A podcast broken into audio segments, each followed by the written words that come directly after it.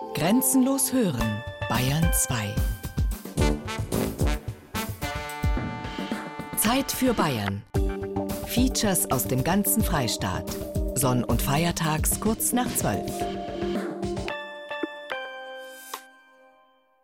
Bayern genießen.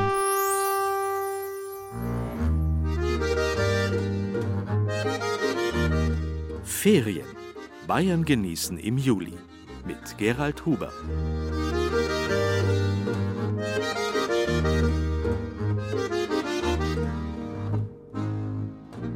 Manchmal ist es ein erleichterter Seufzer, oft auch ein regelrechter Jubelruf. Endlich Ferien. Die Ferien sind die Ausnahmezeit. Eine Zeit, die wir uns herausnehmen, aus dem Alltag nämlich. Eine Zeit, in der wir alles anders machen, alles anders machen sollen und müssen als an gewöhnlichen Werktagen. Denn, das wusste schon William Shakespeare, wenn das ganze Jahr über Ferien wären, wäre das Vergnügen so langweilig wie die Arbeit. Die Abwechslung also, das, was man altmodisch Tapetenwechsel nennt, der Abstand vom Alltag ist es, was die Ferien ausmacht. Und dazu braucht es eigentlich gar nicht viel. In der heutigen Bayern genießen Ausgabe hören Sie solche einfachen Ferientipps aus allen Regionen Bayerns. Freizeit, die neue alte Sommerfrische in Oberbayern. Auslauf, hinaus in Oberfrankens Wildnis. Bildwerk, die Ferienakademie im niederbayerischen Frauenau. Hundstage, Ferien mit Hund im fränkischen Seenland. Kurzweil, spannende Ferien in Bad Wörishofen im Allgäu. Auszeit, der internationale Campingplatz im mainfränkischen Sommerach. Sonnenschutz, Sommerhüte in Nittenau in der Oberpfalz. Freuen Sie sich mit uns auf eine unterhaltsame Stunde Bayern genießen.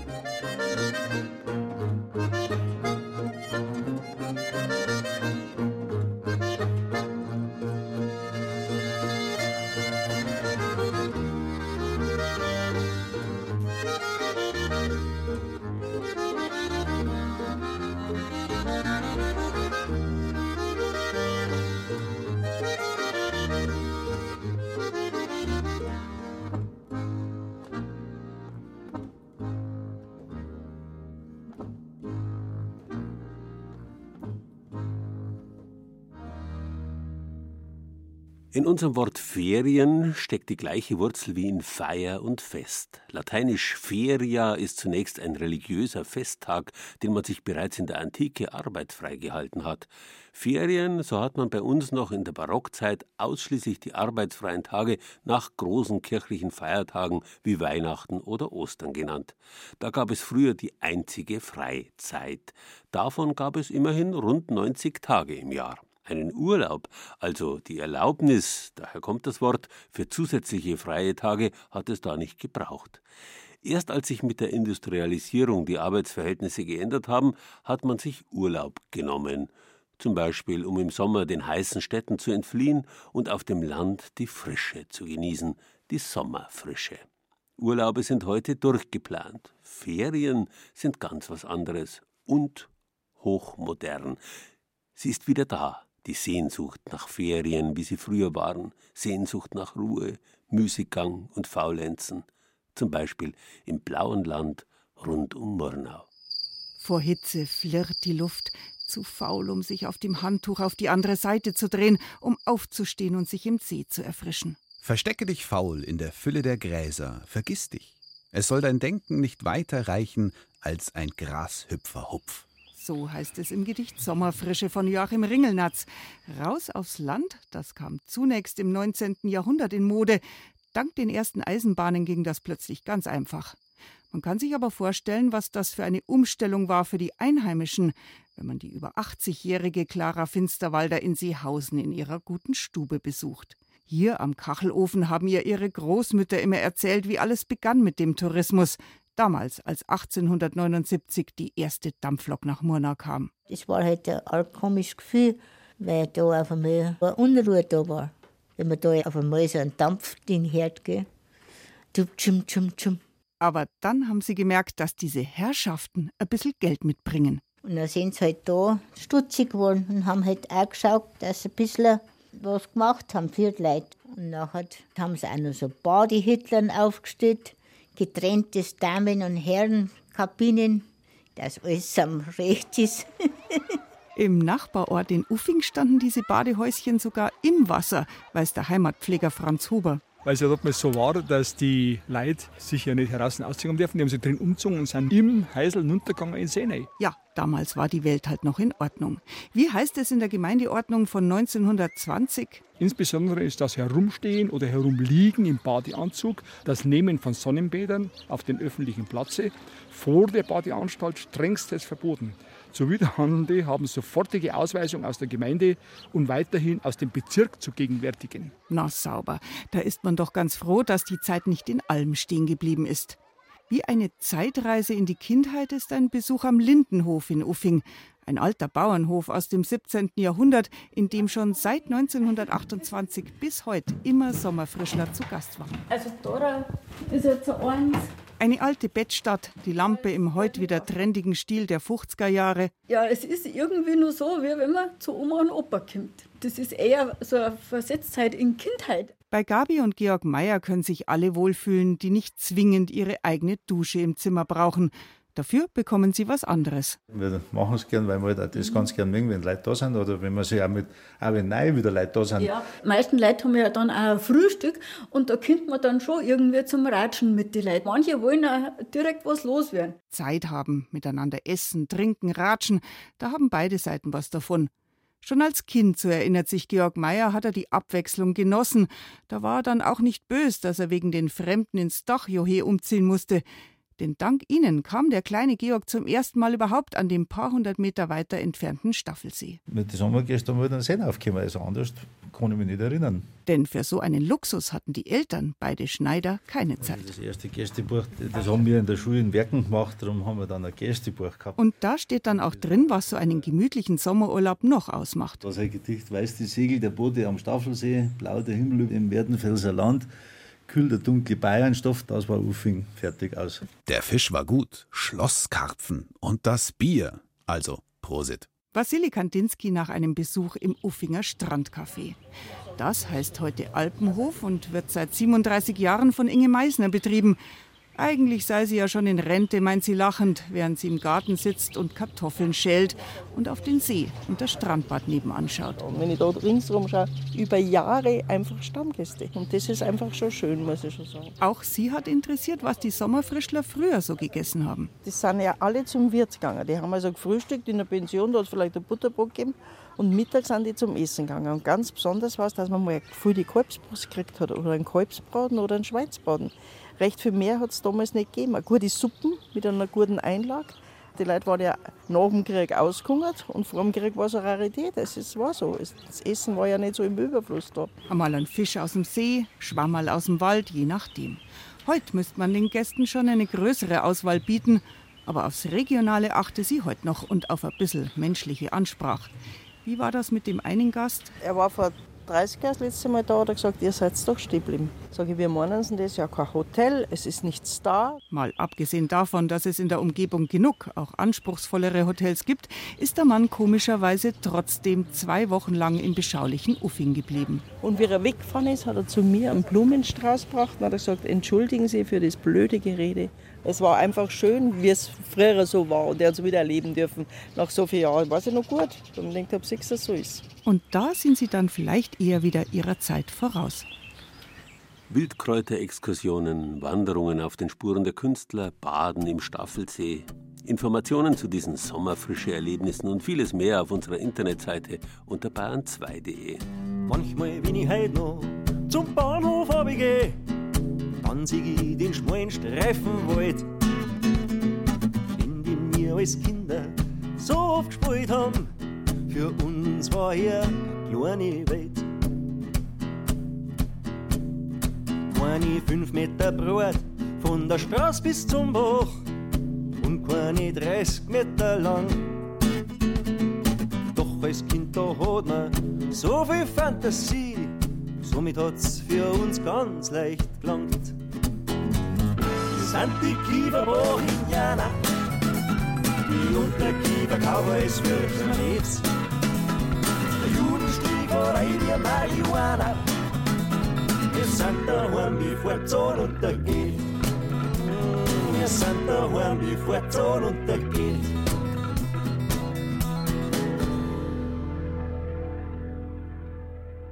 Ferien, das waren, wie gesagt, früher die arbeitsfreien Tage rund um große Feiertage. In unseren Schulen gibt es daher bis heute Weihnachts-, Oster-, Pfingst- oder Allerheiligenferien. Zeiten, in denen junge Menschen keine Schüler sind, sondern schlicht spielende Kinder.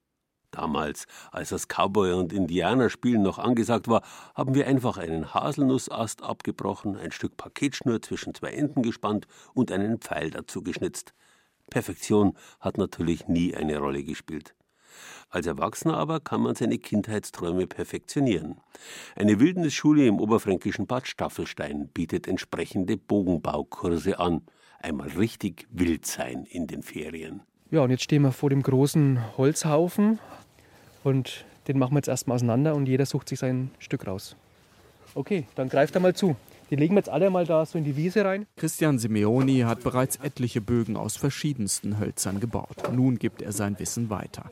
Bis auf eine Frau sind alle Kursteilnehmer Männer. Also ich würde das hier jetzt rücknehmen, weil das sich unten ein bisschen nach außen neigt. Ne, also so quasi. Ja. Und hier oben ist er wieder ein bisschen gerade, geht er mehr in die Richtung. Genau, da hinten hast du auch noch den Ast drin. Genau. Das ist auch ein Grund noch.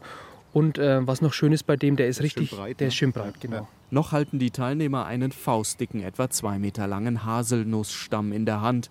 Daraus soll im Laufe eines Wochenendes ein eleganter Bogen werden. Ja, Ziel ist es, die alte Technik des Bogenbauens zu erlernen und dass sie auch nicht vergessen wird. Und ähm, die Besonderheit bei dem ist noch, dass wir das draußen machen, ohne große Hilfsmittel wie Sägen oder Ziehmesser, Werkbänke. Und wir nutzen nur Beil und Messer. Grob haben die Männer die Enden des Bogens und den Bereich des späteren Griffes eingezeichnet. Dann geht es ans Hacken. Bei Steffen erwachen Kindheitserinnerungen. Als Kind haben wir immer alle Pfeile im Bogen gehabt und sind dann durch die Gegend gerannt. Ja, und so hat sich das wieder ergeben. Und da habe ich einfach mal geguckt, ob es sowas gibt, so ein Bogenbauseminar. Und dann habe ich dann im Internet das hier gefunden. Heutzutage lernt man ja viel mehr aus Medien. Ja? Bücher, Internet und alles. Man kriegt nichts mehr von einem Dritten oder von einer anderen Person jetzt übermittelt und das fehlt ein bisschen. Und das möchte ich halt mal auch mal wieder haben. Dass man etwas gelernt bekommt oder beigebracht bekommt, dass man, dass einem nur gezeigt wird. Findet Alex und stapft mit seinem Haselnussstamm durch das feuchte Gras zu einem Hackklotz. Auf dem Gelände der Wildnisschule befindet sich auch ein Tipi. Wer möchte, kann es für das Nachtlager nutzen. Der Boden ist durch den Regen der vergangenen Tage recht matschig. In dem Tipi haben wir jetzt auch die Feuerstelle gerade angemacht. Ich wollte es jetzt auch gerade ein bisschen ausräuchern mit Salbei und verschiedenen Kräutern, die ich auch im letzten Jahr hier gesammelt habe, also um den Platz rum. Ja, um das Tipi auch ein bisschen einzuweihen und bewohnbar zu machen jetzt für das Wochenende. Sabine Simeoni ist die Frau des Kursleiters. Das Feuer hat sie nicht einfach mit einem Streichholz entzündet, sondern wie in der Steinzeit mit einem Bogen und einer Holzspindel. Zu ihren Aufgaben gehört auch das Kochen über dem Feuer. In einem Bauwagen lagern die Zutaten. Also für zehn Personen braucht man schon den ganz großen Topf hier, den Kessel. Und also ich habe auch ganz einfache Lebensmittel hier. Also ich habe Kartoffeln hier, die ich auch hier auf dem Acker sammeln könnte. Ich habe Zwiebeln hier. Und das ist ja auch das Wichtige an der wilden Küche oder an der Feldküche, dass ich wirklich mit ganz einfachen und wenigen Zutaten was Gutes, Schmackhaftes und Nahrhaftes bereiten kann. Kartoffelgulasch steht auf dem Speiseplan und Kräuterfladen gebacken in der Glut. Kraft werden die Männer noch brauchen. Bis aus dem Stamm ein Bogen wird, sind noch einige Beilhiebe nötig. Anschließend werden die Kursteilnehmer noch selber eine Sehne drehen und einen Pfeil anfertigen. Wir bauen einen äh, ganz primitiven Pfeil und zwar mit einer Steinspitze drin, so wie es Ötzi hatte. Die Federn kleben wir mit Birkenpech, also richtig wie es früher war, nicht mit Uhu oder sonst irgendwas. Am Lagerfeuer wird es dann gemacht, dieses Pech. In den Ferien um ein Lagerfeuer sitzen, Pfeil und Bogen basteln. Für die Kursteilnehmer ist es eine Auszeit vom Alltag, die Sehnsucht nach Entschleunigung. Gegen Ende des Kurses darf der fertige Bogen dann natürlich auch in aller Ruhe ausprobiert werden. Bogenschießen ist irgendwie was, keine Ahnung, das steckt vielleicht nur so in uns drin, in uns Männern, dass wir das irgendwie schön finden. Das ist einfach eine tolle Art, sozusagen draußen zu sein so, ne? und auf was zu zielen, irgendwie so was zu treffen, keine Ahnung. Ich weiß nicht. Viele verstehen mich gar nicht, dass ich sowas überhaupt machen will, weil als Vegetarier würde ich ja niemals auf Tiere schießen. Also was will ich mit Pfeil und Bogen? Aber das Schießen hat was ganz Meditatives und äh, gibt mir was. Ja.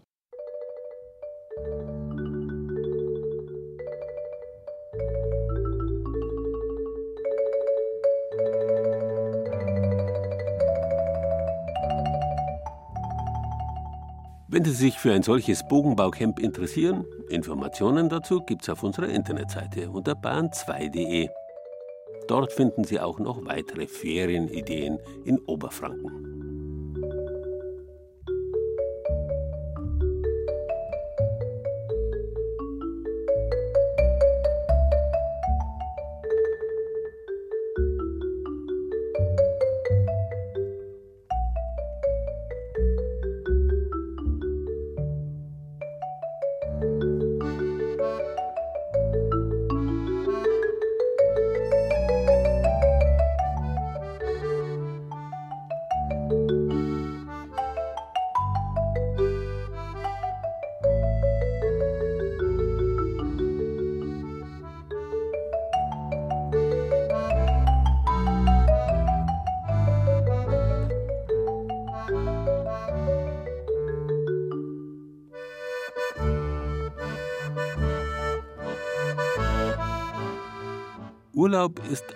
Was anderes als Ferien.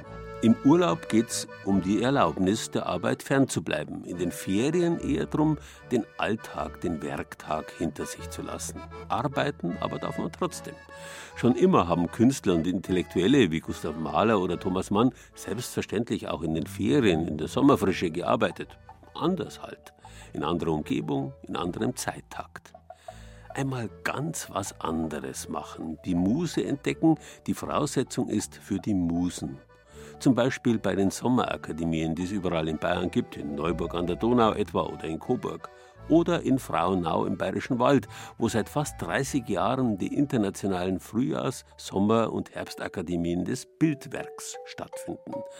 Die heißen nicht nur international, die sind auch tatsächlich in der ganzen Welt bekannt.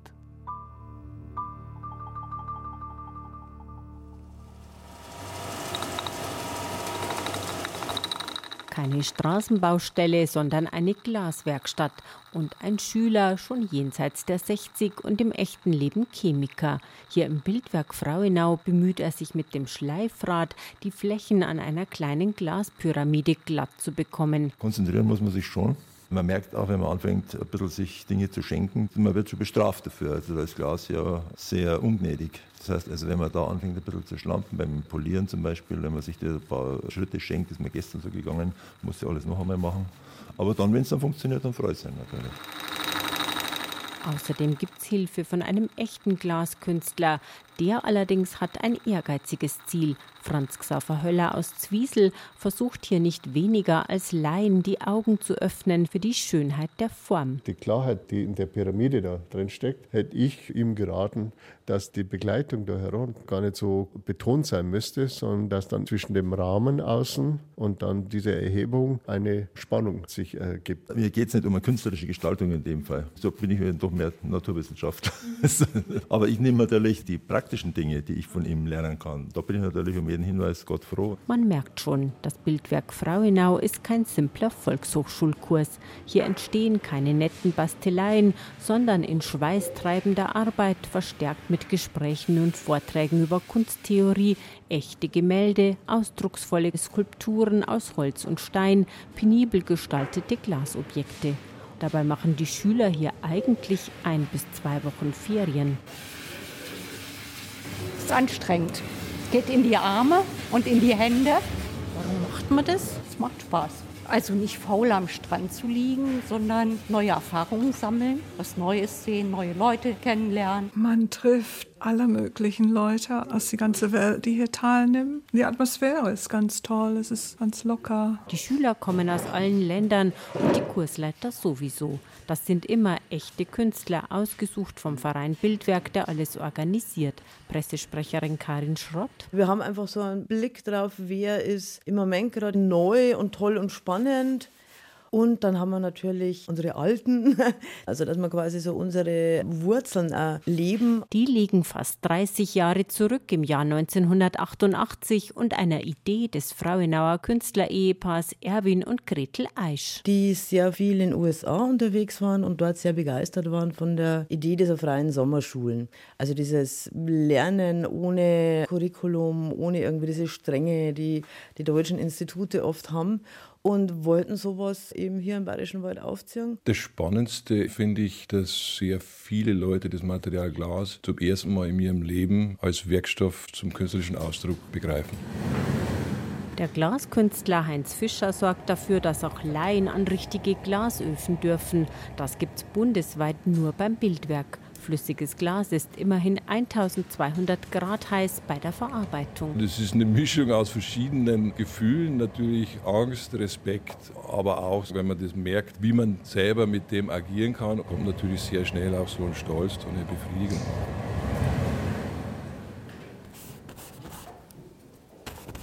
Im Maleratelier ist es so ruhig, dass man den Pinsel auf der Leinwand hört. Erstens einmal hat man total Zeit am Stück. Das hat man ja während des Alltags nicht.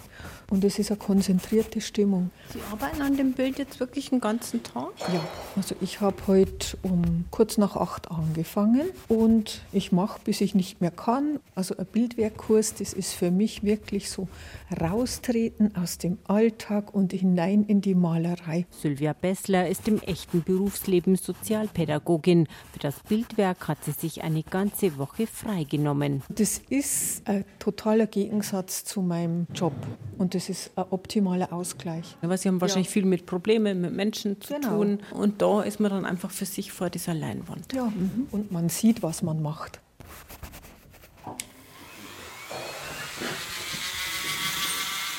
Fast könnte dabei der Blick dafür verloren gehen, wie schön es rundum ist.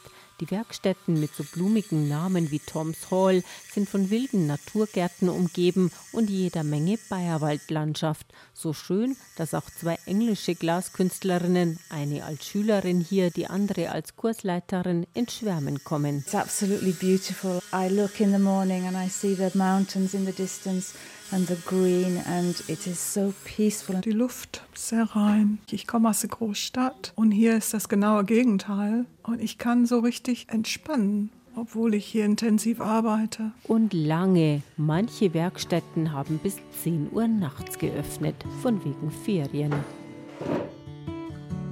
Anfang August beginnt in Frauenau die diesjährige Sommerakademie und es sind sogar noch Plätze frei. Die Kosten für die einzelnen Kurse erfährt man beim Bildwerk. Aber auch wer nicht selbst tätig werden will, kommt auf seine Kosten. Das Bildwerk Frauenau veranstaltet ein umfangreiches Kulturprogramm. Informationen zu all dem auf unserer Internetseite bayern2.de. Und wenn ich's Glück dich streif, dann spielst das nicht. Und wenn die Musik flüstert, hörst es nicht. Weil du harkst immer nach vorn. Und du mahnst dein Glück, kommt morgen. Und wenn das Glück dich streift, dann spürst es nicht. Und wenn die Wolken flüstern, dann hörst es nicht weil du horchst immer nach vorn. Und du mahnst dein Glück, kommt morgen.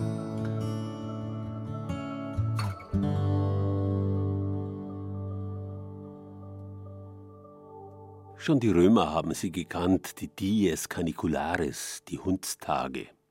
Jedes Jahr, Ende Juli nämlich, ging das Sternbild des großen Hunds mit dem Sirius, dem sogenannten Hundsstern, am Sommerhimmel auf. Damals glaubte man, dass die Verschmelzung der Sonnenhitze mit dem Feuer des Sirius die Sommerhitze bringt. In den letzten 2000 Jahren hat sich zwar der Aufgang des großen Hunds allmählich um vier Wochen auf Ende August verlagert, trotzdem nennt man die heißeste Zeit des Jahres bis heute Hundstage, überall in Europa. In Russland heißen die großen Sommerferien nach den lateinischen Caniculares immer noch Caniculi.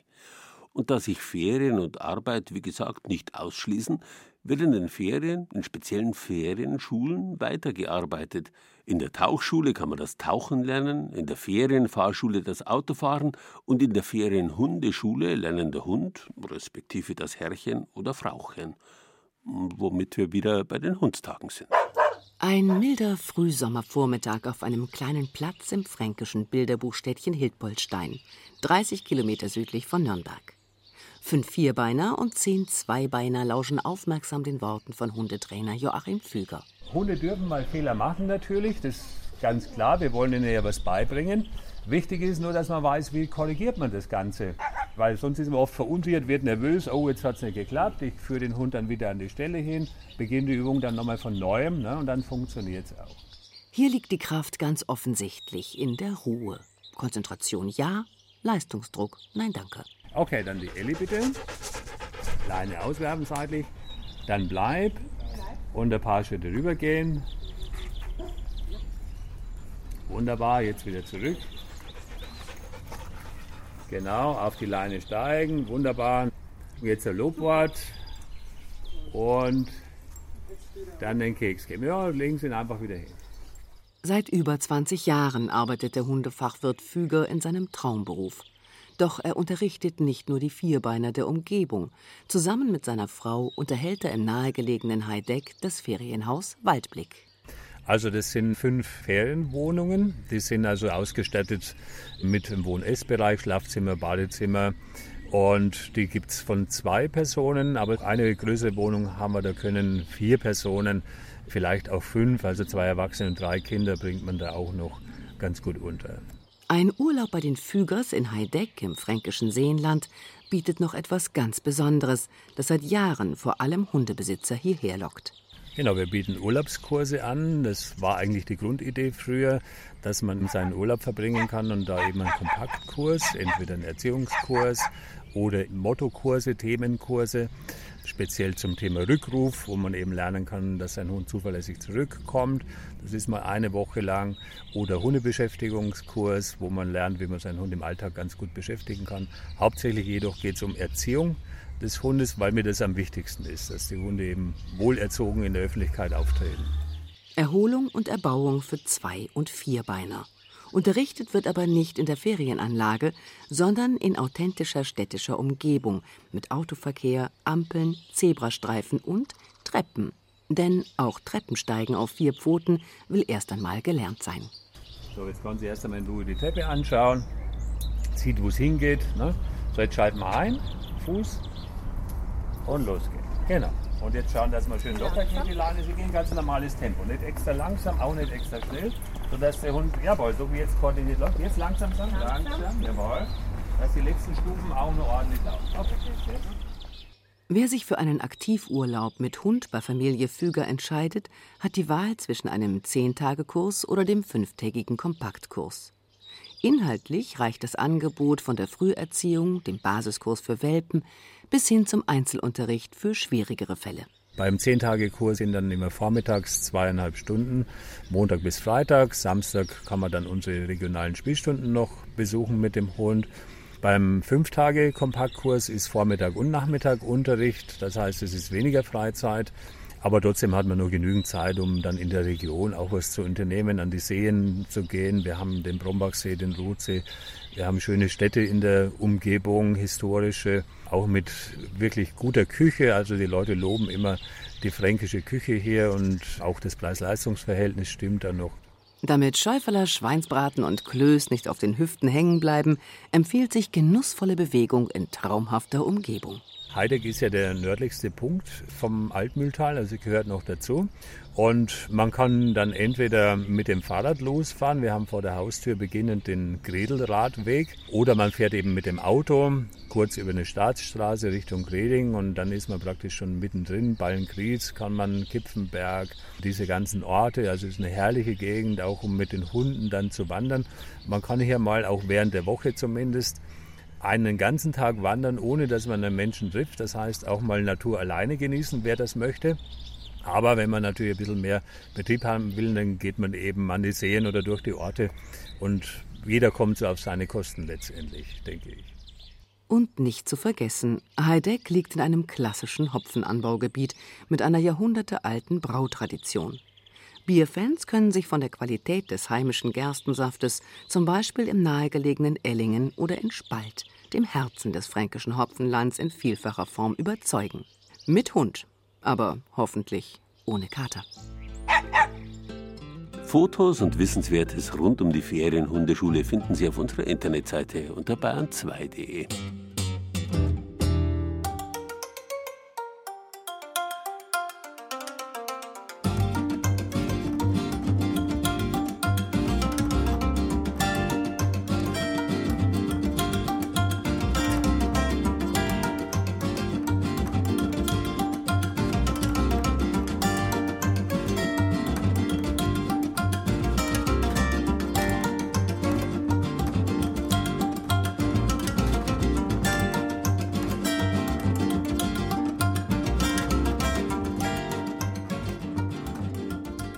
Wasser gehört zu Ferien wie Sprit zum Autofahren. Und nirgendwo spielt das Wasser in Bayern eine größere Rolle als in Bad Wörishofen, wo einst Pfarrer Sebastian Kneip, der berühmte Wasserdoktor, praktiziert hat.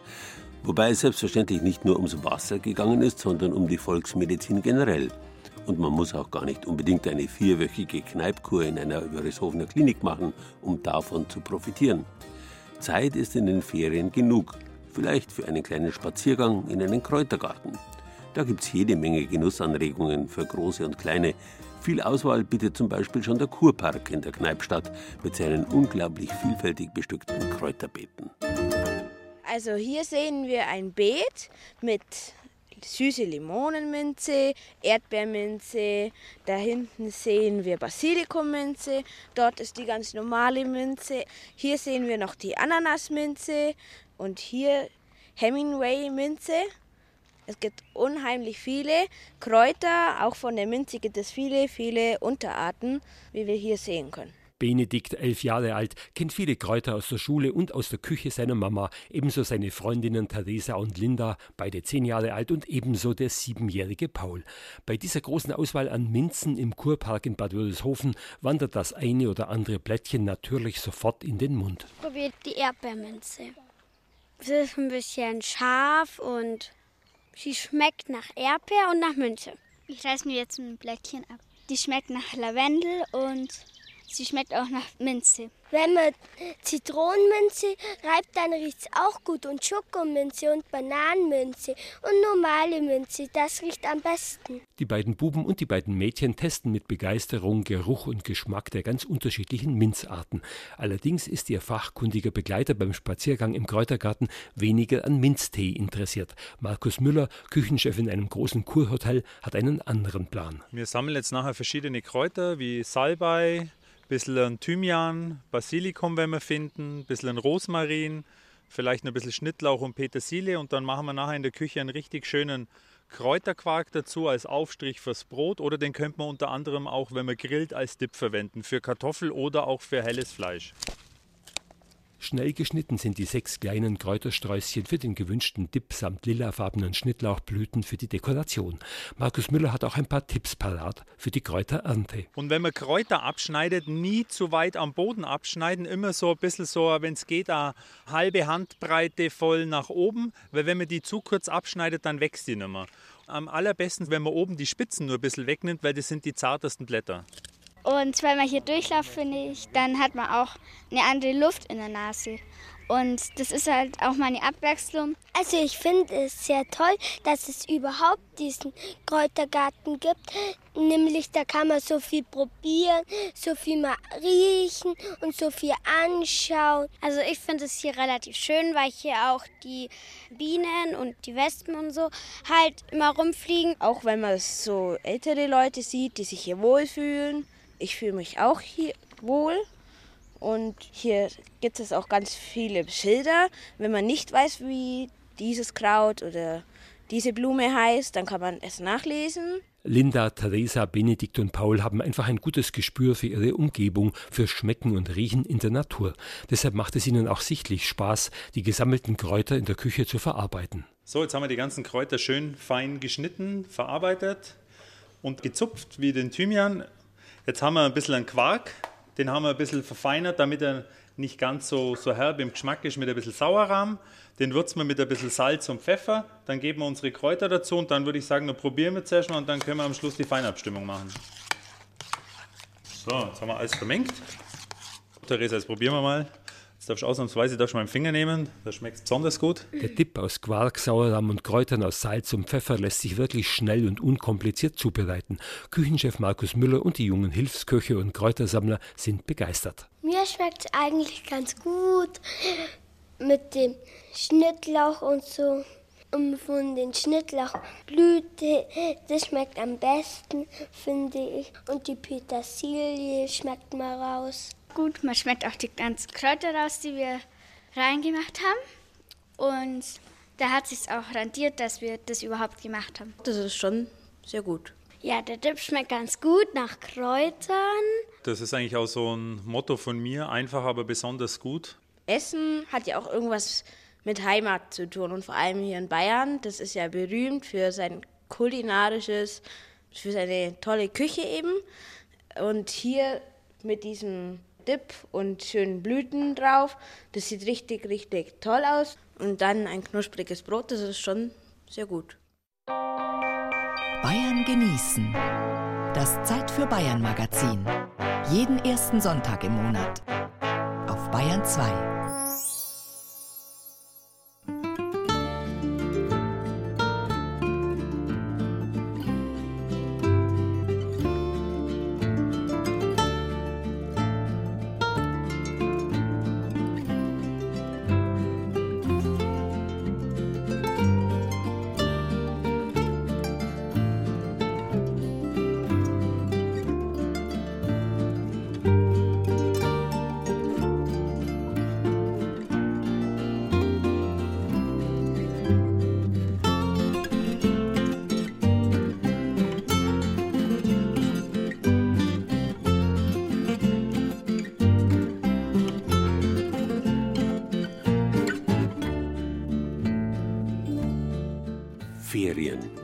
heilige Zeiten. Schon immer sind die Leute in ihrer Freizeit rund um große Feiertage unterwegs gewesen, zum Beispiel zu sogenannten Verwandtenbesuchen. Mittlerweile aber hat sich das Reisen verselbstständigt. Halb Europa packt im Sommer die Koffer und dann beginnt die große Völkerwanderung. Hauptsächlich von Norden nach Süden natürlich. Wer sich ins Flugzeug setzt, ist nach drei, vier Stunden auf Mallorca oder auf den Kanarischen Inseln.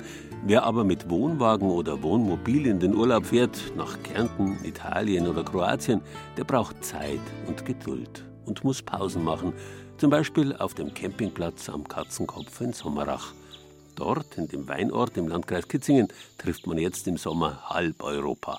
Nur für eine Nacht oder eine ganze Woche. 97334 Sommerach im Landkreis Kitzingen. Schon der Blick auf die Europakarte zeigt, dieses Sommerach liegt irgendwie mitten in Deutschland und direkt an zwei wichtigen Fernreiserouten. Von der A3 Nürnberg-Würzburg sind es nur fünf Minuten, von der A7 ist man in 15 Minuten in Sommerach.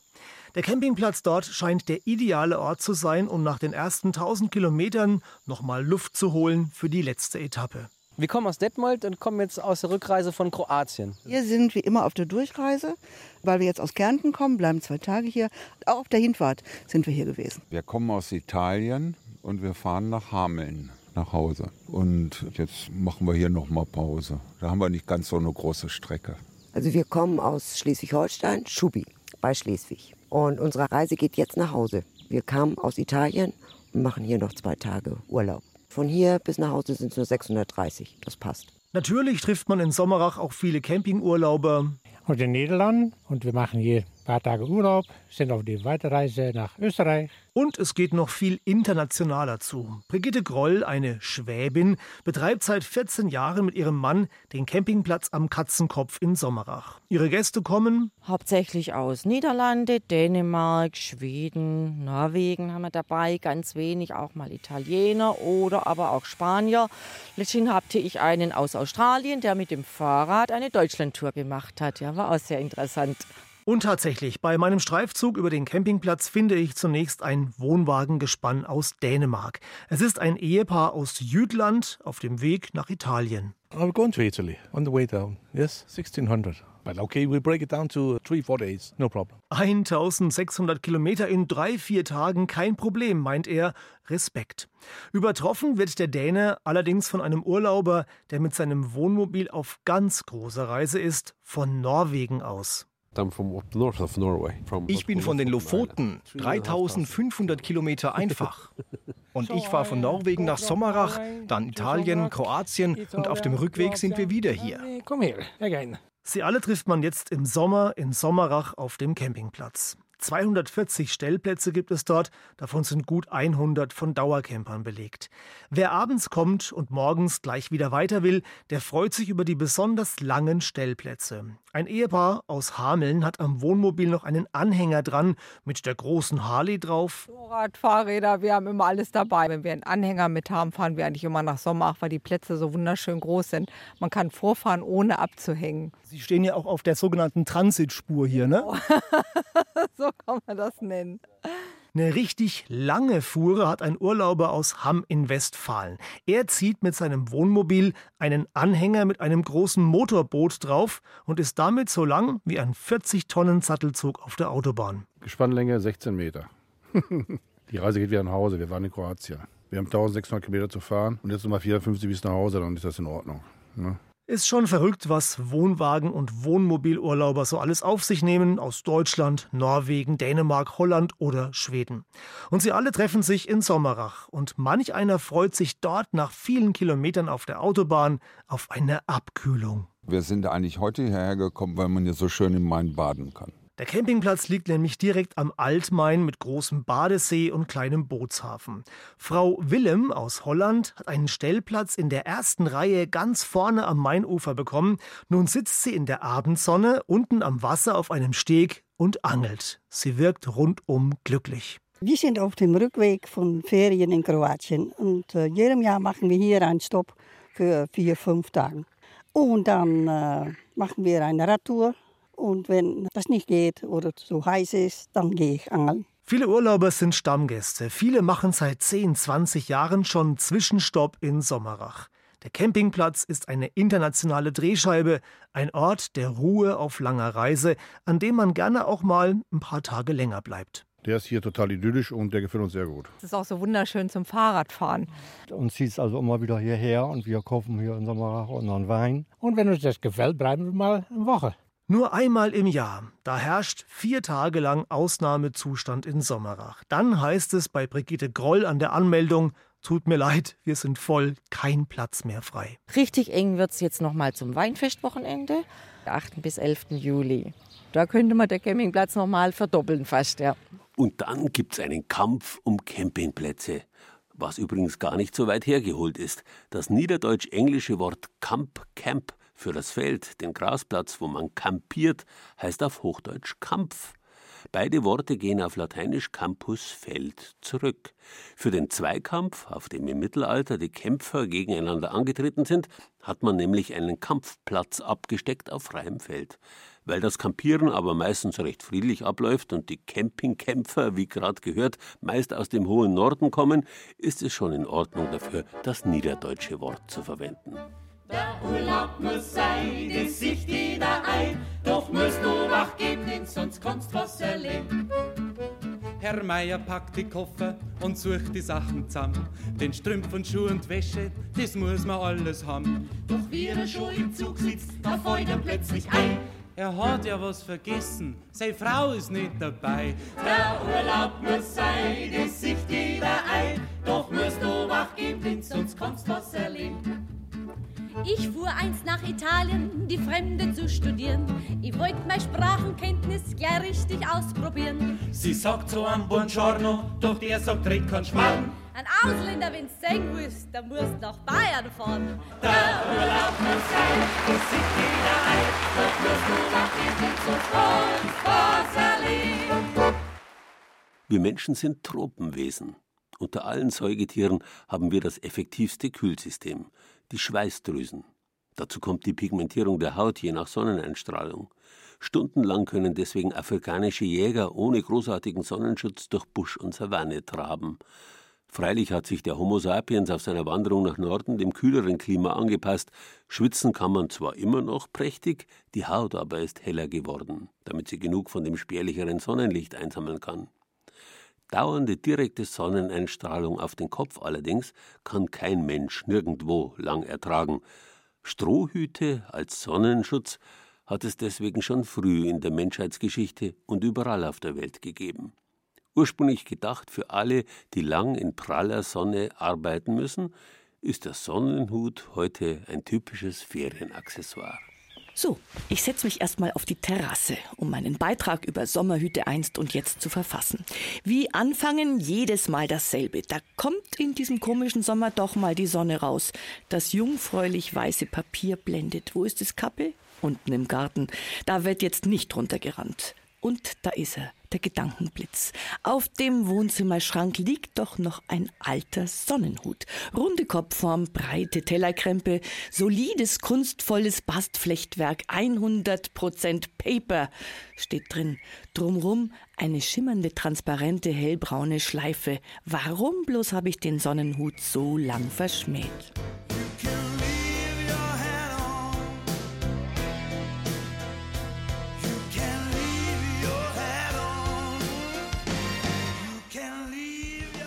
Bei welchen Tätigkeiten die Ansprechpartnerin von Joe Cocker seinerzeit ihren Hut auflassen durfte, entzieht sich meiner Kenntnis.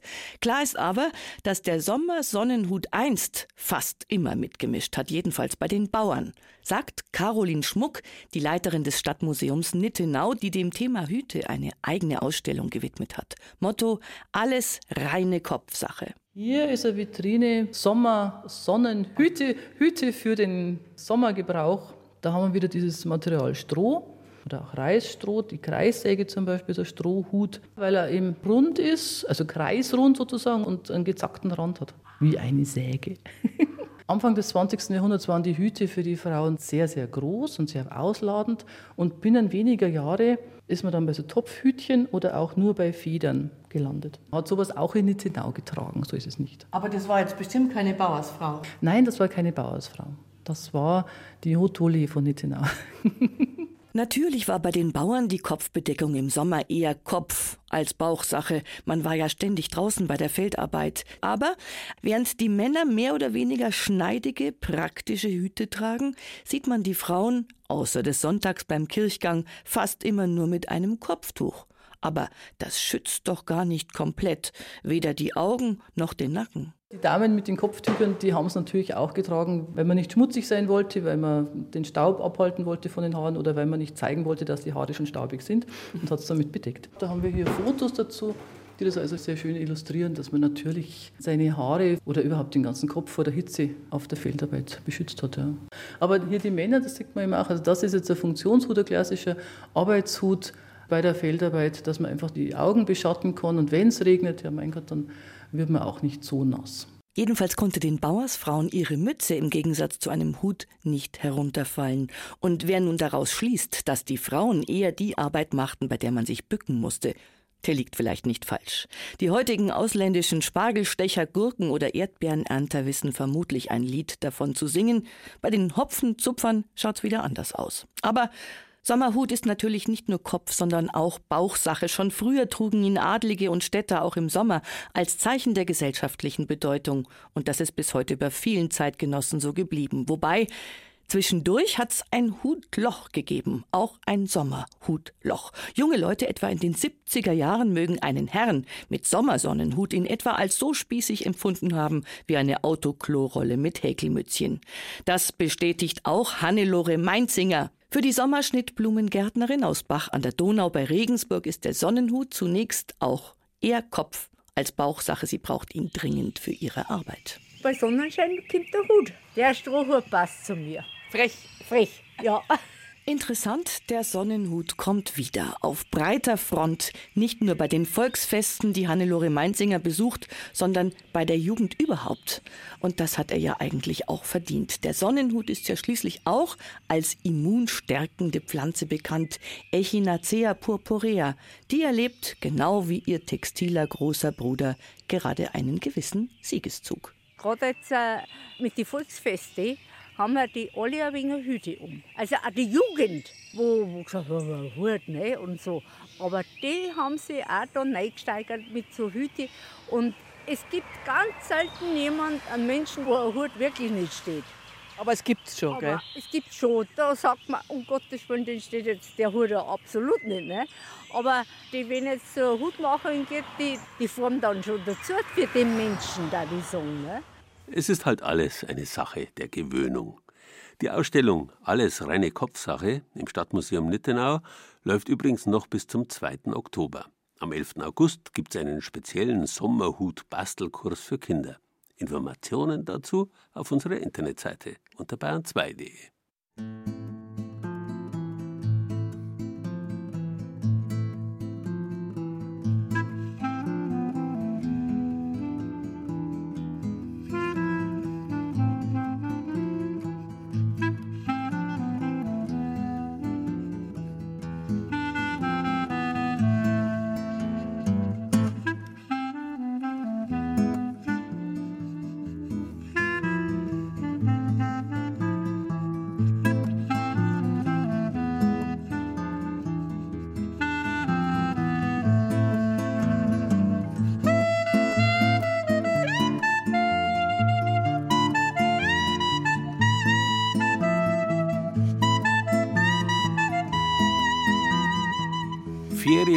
Feier sind ein Wort, haben wir gesagt.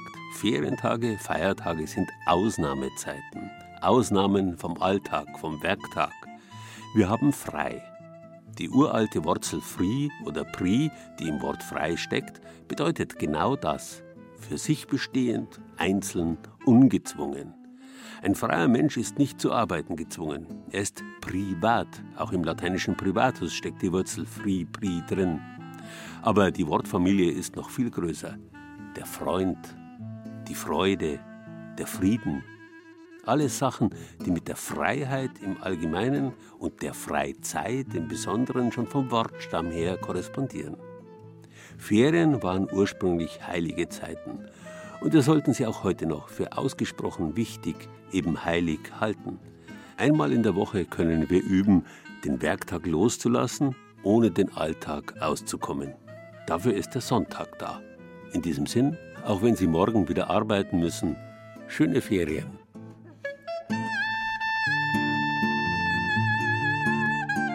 Ferien. Das war Bayern genießen im Juli. Mit Gerald Huber und sieben Beiträgen aus den bayerischen Regierungsbezirken. Christine Gaub von der Redaktion Oberbayern hat sich auf die Spuren der neuen alten Sommerfrische im bayerischen Oberland begeben. Hinaus in die oberfränkische Wildnis ging es mit Carlo Schindhelm aus dem Studio Franken.